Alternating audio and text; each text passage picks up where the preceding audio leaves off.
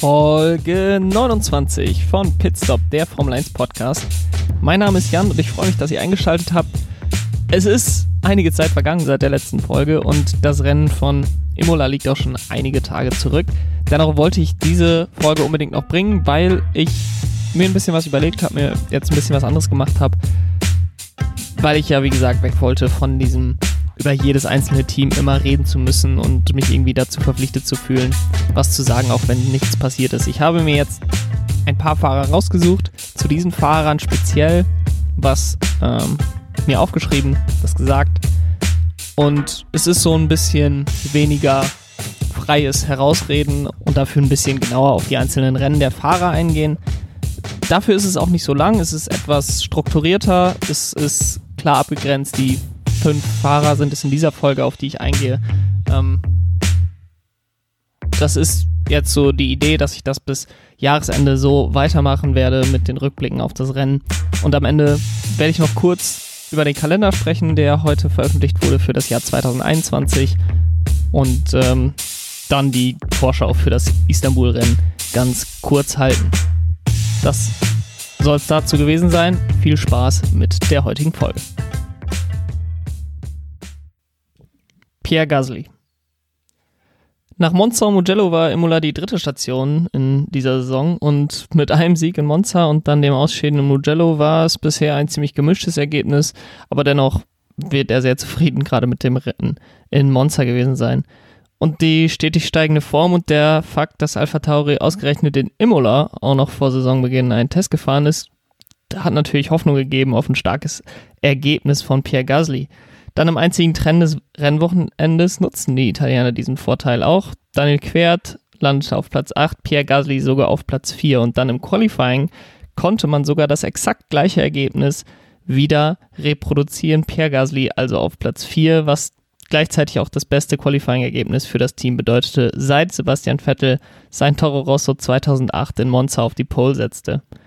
Gasly, der vor dem Wochenende ja seinen Verbleib bei Alpha Tauri verkünden durfte, startete auf den weichen Reifen sehr gut und hatte dann sogar in Kurve 2 hinein die Chance, Lewis Hamilton zu attackieren. Der Weltmeister schloss jedoch ziemlich aggressiv die Tür und Gasly musste zurückstecken, um eine Kollision da zu verhindern. Trotzdem war Gasly auf einem sehr guten Weg. Die ersten Runden bestätigten den Eindruck vom Samstag auch und der Alpha Tauri war an diesem Rennwochenende das drittstärkste Auto. Gasly konnte seinen Vorsprung auf Daniel Ricciardo relativ schnell aufbauen, aber dann holte ihn ein Motorenproblem ein, was schon vor dem Rennen behoben werden musste. Als er das Rennen dann problemlos starten konnte, machte sich allgemeine Erleichterung bei dem Team breit, bei den Formel 1-Fans breit, die Gasly spätestens nach seinen guten Leistungen in dieser Saison ins Herz geschlossen hatten. Umso enttäuscher war es, als dann Pierre Amler in Runde 8 an den Boxenfunk kam und sagte, dass man Pierre Gasly reinholen würde, um das Rennen zu beenden. Das Rennen wäre noch sehr lang gewesen und die weichen Reifen, auf denen Pierre Gasly gestartet sind, waren auch sicherlich nicht die besten Reifen, um im Rennen damit anzutreten. Dennoch kann man fast nicht anders als zu glauben, dass Pierre Gasly nach Max Verstappens Ausfall neben Lewis Hamilton und Valtteri Bottas auf dem Podium gestanden hätte, denn so stark war seine Pace. Aber hätte, wäre und wenn, geben in der Formel 1 nun mal keine Punkte. Pierre Gaslys Teamkollege Daniel Quert hatte mehr Glück und konnte nach einem ziemlich gut getimten Pitstop in der Safety-Car-Phase noch den vierten Platz holen. Das war das beste Ergebnis für den Russen seit 15 Monaten. Für Pierre Gasly war es der dritte Ausfall der Saison. Sergio Perez. Ohne jeglichen Kontext könnte man eigentlich sagen, dass Racing Point eine ziemlich gute Saison fährt. Beide Fahrer holen regelmäßig Punkte, das Team kämpft um den dritten Platz in der Konstrukteursweltmeisterschaft und Sergio Perez ist selber Sechster in der Fahrerweltmeisterschaft, obwohl er zwei komplette Rennwochenenden verpasst hat. All das, nachdem das Team ja letztes Jahr noch auf Platz 7 in der Konstrukteursweltmeisterschaft rumkrebste. Aber irgendwie fühlt es sich an, als lässt das Team regelmäßig Punkte liegen. Also die Fähigkeit, die es mal hatte, aus den anderen Fehlern der Teams Kapital zu schlagen, die Sergio Perez ja auch schon fünfmal mit diesem Team auf dem Podium hat stehen lassen, die scheint ihnen irgendwie abhanden gekommen zu sein. Die Pace des diesjährigen umstrittenen Autos von Racing Point sollte eigentlich hoch genug sein, um Platz 3 in der Konstrukteursweltmeisterschaft ohne Wenn und Aber einzutüten. Aber dann gibt es immer wieder Rennwochenenden wie das letzte in Imola. Im Qualifying enttäuscht Sergio Perez mit Platz 11, das ist schwach und trotzdem noch vier Plätze besser als sein Teamkollege. Aber man ist hinter den Alpha Tauri, hinter den McLarens und hinter dem Renault von Danny Ricciardo. Im Rennen zeigt Sergio Perez dann aber, warum er ein Kandidat ist für das Red Bull Cockpit im nächsten Jahr. Er hat eine sehr reifenschonende Fahrweise und den Vorteil auf dem Medium-Reifen, auf dem er starten durfte, weil er eben Elfter im Qualifying wurde. Er konnte dann bis Runde 27 freie Fahrt genießen, während ein paar andere Fahrer, die früh zum Stop reinkamen, hinter Kevin Magnussen festhingen, auf einer Strecke, auf der Überholen ohne Fehler des Konkurrenten fast nicht möglich ist diese Strategie spielte Sergio Perez nach vorne, eigentlich dorthin, wo er mit seinem Auto auch sein sollte, und zwar auf Platz 4. Und das mit einem gehörigen Abstand auf die Podiumplätze und mit frischen Reifen kaum gefährdet von hinten. Und dann kam Runde 52 und Max Verstappens Reifen explodierte und plötzlich ist Sergio Perez auf Platz 3. Und in der Safety-Car-Phase entscheidet man sich dann, neue Reifen zu holen. Anders als der direkt hinter ihm liegende Danny Ricciardo. Die Taktik geht nach hinten los.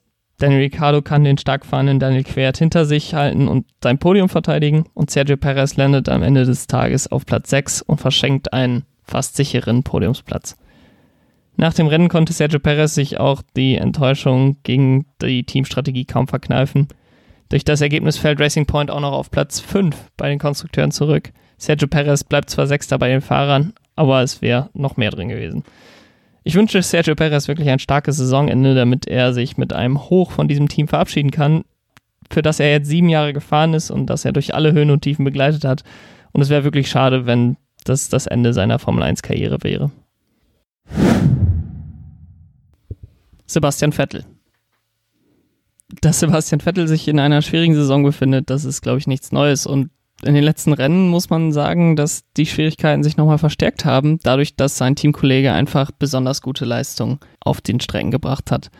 Umso ermutigender war eigentlich seine Leistung im Training, weil der Abstand zu Charles Leclerc war so klein wie seit langem nicht mehr. Doch im eng zusammenliegenden Mittelfeld sind auch die kleinsten Abstände manchmal Welten und deswegen reichte es am Ende nicht für die Teilnahme an Q3. Es half dann auch nicht für Sebastian Vettel, dass seine schnellste Runde in Q2 gelöscht wurde, aber auch die hätte nicht gereicht für die dritte Qualifying Session.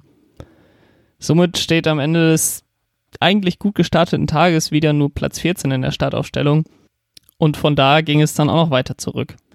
Aber je länger das Rennen dauerte, desto besser sah es aus für den viermaligen Weltmeister, denn mit seiner ganzen Erfahrung konnte er die Lebenszeit der Medium-Reifen deutlich länger gestalten als die Konkurrenz um ihn herum. Und gleichzeitig konnte er mit den Medium-Reifen weiterhin konkurrenzfähige Rundenzeiten hinlegen. Und da Kevin Magnussen, der einige schnelle Autos hinter sich hatte und die auch ziemlich lange hinter sich hielt, ihm da geholfen hat, schien es wirklich für den Heppenheimer möglich, die Rennstrecke von Imola noch mit Punkten zu verlassen. Ein guter Boxenstopp und dann wäre Sepp mittendrin gewesen im Mittelfeldkampf und mit neuen Reifen um ihn herum wahrscheinlich noch etwas weiter nach vorne gekommen. Sein bestes Saisonergebnis war eigentlich sogar in Reichweite. Und das wäre balsam auf der Seele aller Vettel-Fans gewesen und die Kritiker hätte man ruhig gestellt. Zu den Kritikern gehört Sebastian Vettel selbst wohl auch am meisten. Aber 2020 wäre nicht 2020, wenn es nicht noch eine Überraschung für Sebastian Vettel bereitgehalten hätte. Ein Fehler beim Wechsel des Reifens vorne rechts hat seinen Boxenstopp um über 10 Sekunden verlängert. Äh, Kimi Räikkönen, der einige Runden später zum Stop gekommen ist, aber vorher über sieben Sekunden hinter Vettel war, landete am Ende auf Platz 9 und das ungefähr zeigt, wie viel wirklich für Sebastian Vettel drin gewesen wäre, wenn es ein normaler Stop gewesen wäre. So bleibt kurzfristig nur die Hoffnung, dass man in Istanbul ein besseres Ergebnis erreichen kann und langfristig die Gewissheit, dass es nur noch vier Rennen im Ferrari für Sebastian Vettel ist und dieses Kapitel dann für ihn Geschichte ist. George Russell. Nach seinem 14. Platz in Portimao hat George Russell jetzt Tora Takagi hinter sich gelassen. Wer, fragt ihr, und worin? Und zwar hat er ihn hinter sich gelassen in den meisten Rennstarts ohne Punktplatzierung mit 33 und liegt nun auf Platz 5. Und um mit Platz 4 Brad Lunger nicht gleichzuziehen, wäre ein Top-10-Finish in Imola nötig gewesen. Seinen Spitznamen Mr. Saturday hat er auf jeden Fall wieder bestätigt. Er holte im Qualifying Platz 13, sein bestes Ergebnis seit Ungarn und im Gegensatz zu den vorangegangenen Rennen konnte er die gute Qualifying-Form dann auch im Rennen bestätigen. Nachdem Max Verstappen ausgeschieden war, lag er plötzlich vor all seinen Konkurrenten in den Haas und Alfa Romeo Autos auf Platz 10. Er hatte zwar direkt hinter sich Kimi Räikkönen, der auf neuen weichen Reifen war, allerdings war es immer noch Imola und Überholen ist dort auch mit einem krassen Reifenunterschied ziemlich schwer. Und Russell wird aus seinem Restart aus Mugello gelernt haben. Kurz vor Rennende hat er da Platz 9 hergegeben und ist am Ende auf Platz 11 ins Ziel gekommen. Das wird ihm sicherlich nicht ein zweites Mal passieren, hat man sich gedacht, aber am Ende war das alles ganz egal, denn als Russell das Feld hinter dem Safety Car anführend beim Versuch, Temperatur in seine Reifen zu bekommen, aufs Gas gedrückt hat, hat er die Kontrolle über das Auto verloren und das Auto in die Wand gesetzt. Totale Enttäuschung bei George Russell. Er setzte sich an Streckenrand, Kopf gesenkt, verbrachte ein paar Minuten alleine und entschuldigte sich noch beim Team über den Boxenfunk. Und man muss zu diesem Zeitpunkt sagen, es fühlt sich fast schon wie ein Fluch an. Mugello, Hockenheim letztes Jahr und jetzt in Imola sind drei einfache Fehler, die George Russell gemacht hat, die ihm potenziell Punkte verwehrt haben. Sein Talent ist eigentlich zu groß, um den Punkten noch lange fernzubleiben. Das Auto ist natürlich nicht das Beste. Allerdings holt er immer wieder das Beste aus dem Auto raus. Für den Moment klettert er allerdings weiter in dieser unbeliebten Rangliste und liegt jetzt auf Platz 4 gemeinsam mit Brad Lunger. Valtteri Bottas. Valtteri Bottas verfolgt in diesem Jahr seinen ganz eigener Fluch. Er konnte vor dem Rennen in Imola Lewis Hamilton bisher dreimal schlagen, und zwar im ersten Rennen in Spielberg, dann in Monza und in Sochi. Und in jedem dieser Rennen bekam Lewis Hamilton eine Strafe. Zwar war der Rennsieg im ersten Saisonrennen in Österreich eigentlich auch ohne die Strafe sicher, aber dennoch macht sich so ein bisschen das Gefühl bereit, dass Bottas nicht in der Lage ist, seinen Teamkollegen auf der Strecke zu besiegen. In Imola bekam er dann die 13. Chance in dieser Saison und anders als an den anderen Wochenenden war er im Training zwar langsamer als sein britischer Teamkollege, holte dafür aber die Pole Position im Rennen und was auf einer Strecke mit wenig Überholmöglichkeiten eigentlich schon die halbe Miete ist. Der Start lief dann eigentlich auch genau so, wie Bottas es sich gewünscht hätte. Hamilton fällt auf Platz 3 zurück, Max Verstappen wirkt als Pufferzone zwischen dem Finn und dem bald siebenmaligen Weltmeister. Doch als Valtteri Bottas dann reingeholt wird um ihm neue Reifen zu geben und sich gegen den Undercut von Max Verstappen zu schützen, stellt die Boxencrew einen Teil eines anderen Autos fest, was den Unterboden des Mercedes und somit seine Aerodynamik beeinflusst. Bottas kommt zwar vor Verstappen aus der Box, allerdings bleibt Lewis Hamilton auf der Strecke und holt Runde für Runde mehr Zeit gegen das Duo raus. Und dann kommt auch noch ein VSC auf die Strecke und Valtteri Bottas Schicksal, dass er wieder mal hinter seinem Teamkollegen ins Ziel kommen sollte, ist besiegelt. Der Dreher von Max Verstappen, der kurzfristig vor Valtteri Bottas gekommen war, ermöglicht immer einen, weiteren Doppelsieg vom Team, aber am Ende des Tages muss Valtteri Bottas wieder enttäuscht sein. Es stehen nur noch wenige Rennen in dieser Saison aus und bereits in Istanbul könnte Lewis Hamilton Weltmeister werden. Valtteri Bottas, der angekündigt hat, vor der Saison Weltmeister werden zu wollen, sieht nicht im Moment danach aus als würde er Lewis Hamilton auch im nächsten Jahr gefährlich werden können. Und wenn Lewis Hamilton zurücktreten wird, dann wird ein weiterer neuer Teamkollege Valtteri Bottas das Leben schwer machen. Und die Frage bleibt, ist Valtteri Bottas wirklich der Richtige für den Mercedes-Platz? Und ist er eigentlich schnell genug, um in diesem Mercedes fahren zu dürfen?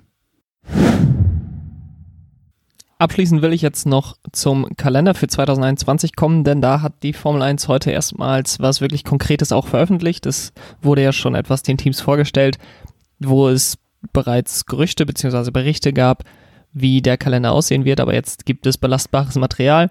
Und zwar wird diese Saison am 19. März bzw. das Rennen am 21. März 2021 in Melbourne starten.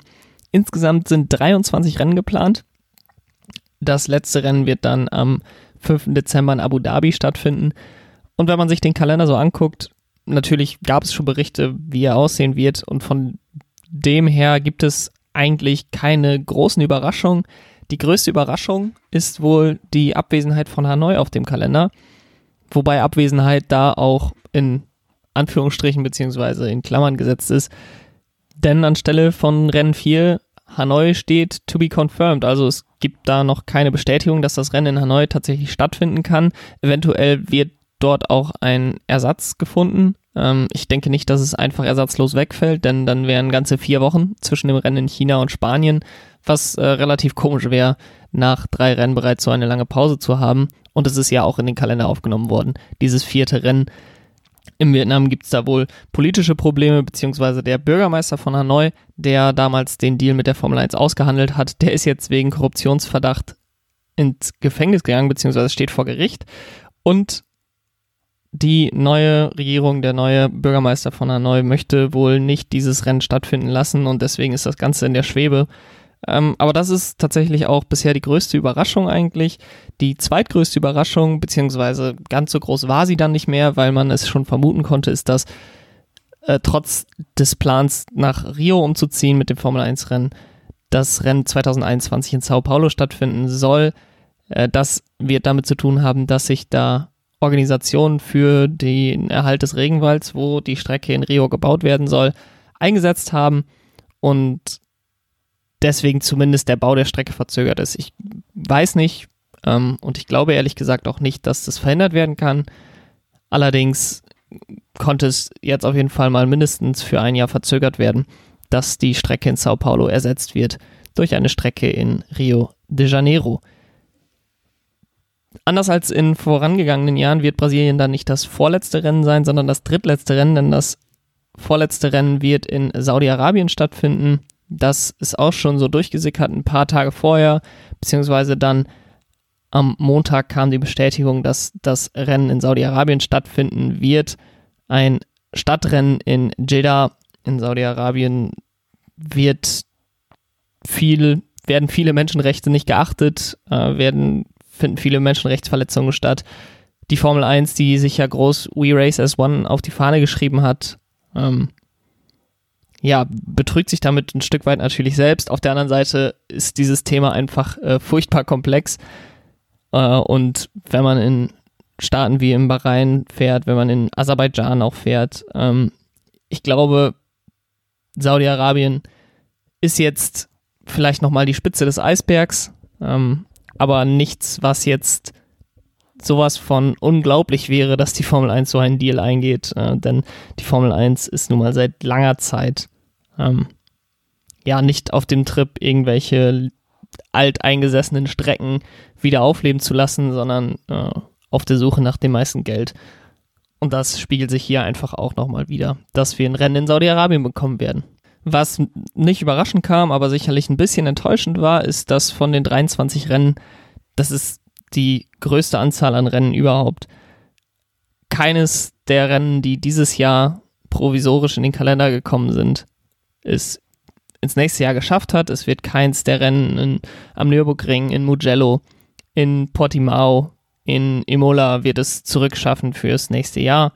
Ähm, stattdessen werden wir erstmals das Rennen in Sandford haben. Stattdessen wird Le Castellet wieder auf den Kalender kommen, Monaco wieder auf den Kalender kommen.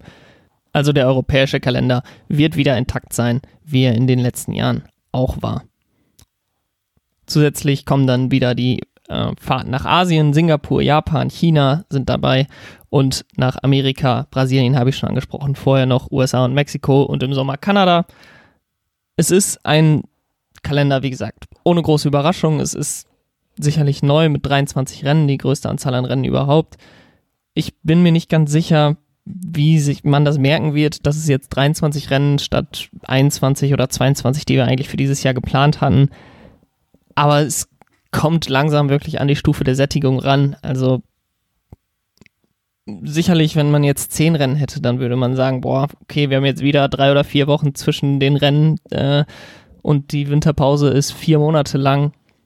Ich könnte schon noch mehr Formel 1 vertragen. Auf der anderen Seite habe ich jetzt nicht bei 19 oder 20 Rennen in der Saison gedacht, oh, wann kommt mal wieder ein Rennen? Wir brauchen noch drei mehr Rennen. Ich glaube, irgendwo hat man jetzt auch mal das Maximum erreicht, als äh, Bernie Ecclestone noch die Formel 1 geführt hat, hat er mal gesagt, 20 ist das absolute Maximum, was man auch den Teams zumuten kann.